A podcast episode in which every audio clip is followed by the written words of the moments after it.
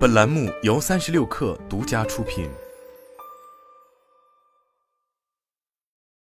本文来自微信公众号“三亿生活”。继此前上线番茄小说、番茄畅听后，日前字节跳动方面又推出了一款番茄系产品。在此前网文听书的基础上，其在在线音乐领域带来一款被命名为“番茄畅听音乐版”的产品，定位为免费音频产品，并覆盖了抖音热歌、经典老歌、广场舞、华语流行等多个品类。据了解，番茄畅听音乐版脱胎于番茄音乐，其 UI 设计、内容排布等方面也与番茄畅听近乎一致。唯一的不同是前者音乐板块的展示优先级更高，并且没有番茄畅听的直播功能。但番茄畅听音乐版与番茄系产品一脉相承的，则是同样有叉叉赚金币这样的激励方式，用户可通过签到打卡、完成日常任务等方式获取金币，并可按比例提现。不难发现，番茄畅听音乐版是字节跳动在在线音乐领域推出的又一细分产品，并且与采取付费订阅模式的汽水音乐不同，其主打的便是免费。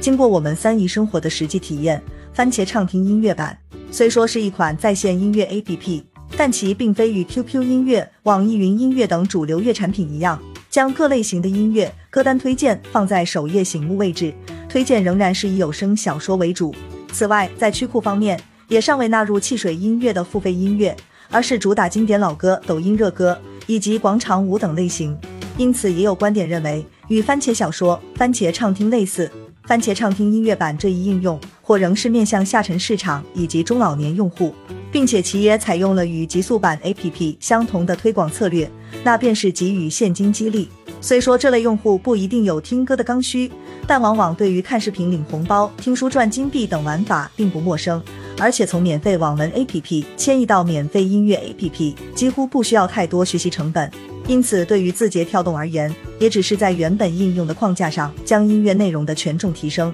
不太需要过多投入，便能更好的挖掘满足用户的需求，又有何不可呢？从过往的经验来看，字节跳动旗下产品的免费模式其实相当成功。在推出番茄小说之初，该公司一位高管就曾指出，很多用户会因为付费门槛被挡在阅读小说之外。这对网文本身的发展未必是件好事。做免费小说 APP 的逻辑就是把源头打开，找到更多对网文感兴趣的用户，进而将其转化为爱好者。显然，这样的道理放在音乐、听书等赛道同样适用，并且从阅读到听书，再到听音乐的路径也相当较为清晰。根据 Questmobile 公布的相关数据显示，截至二零二一年十二月，番茄小说的月活就已经达到九千三百二十七万。远高于第二名七猫免费小说的六千三百四十五万，几乎占据了网文读者的五分之一以上，甚至超过了腾讯系诸多免费付费阅读产品。显然，在用户拉新、提高活跃度等方面，番茄小说已经遥遥领先，并用近两年的时间改变了此前网文领域仅付费模式的市场格局。不难发现，番茄畅听及番茄畅听音乐版也试图在在线音乐赛道里走出一条免费之路。自二零二一年，字节跳动方面将音乐升级为 PE 优先级业务，其先后推出了音乐代理发行平台银河方舟，将抖音音乐开放平台升级为音乐人服务平台炙热星河，以及主打付费的汽水音乐和主打免费的番茄畅听音乐版。此外，其近期还推出了新的音乐厂牌 UCAP 和音乐周边品牌 Emotive。如今的种种迹象显示，字节跳动几乎打通了在线音乐的上下游产业链。已经覆盖从在线音乐播放、内容生产及宣发，再到版权运营、音乐周边等方方面面，并且比起汽水音乐的当时冷启动，番茄畅听音乐版可能会更像番茄小说一样迅速起量。但免费网文、免费听书等赛道的成功经验，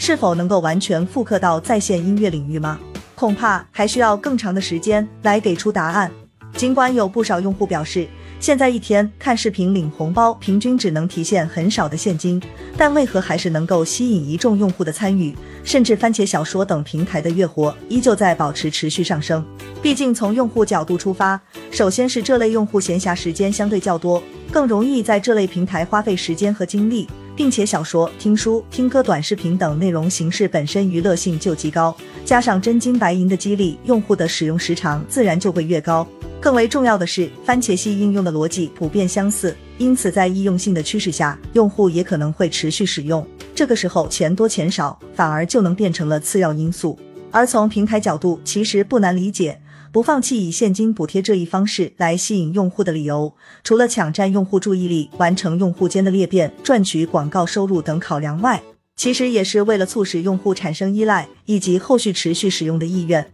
并精准的对这类用户的爱好进行细分，比如看小说、听音乐等。而无论番茄畅听、番茄免费小说，还是番茄畅听音乐版，同样也能将用户引流至抖音。但免费模式对于内容生产质量的降低也有目共睹的，因为读者、听众都无需为内容付费，而创作者的收入又更加依赖用户点击和阅读时长，所以这也决定了能从广告商那里赚到多少。那么在很大概率上，番茄畅听音乐版不太可能吸引到头部音乐创作者。其内容也还需要从抖音、汽水音乐、番茄畅听等平台引入。归根结底，字节跳动可能还是为了在细分用户中寻求流量变现的方式，并尽可能占据用户的使用时长，而这可能才是其一直乐此不疲向用户发红包的理由。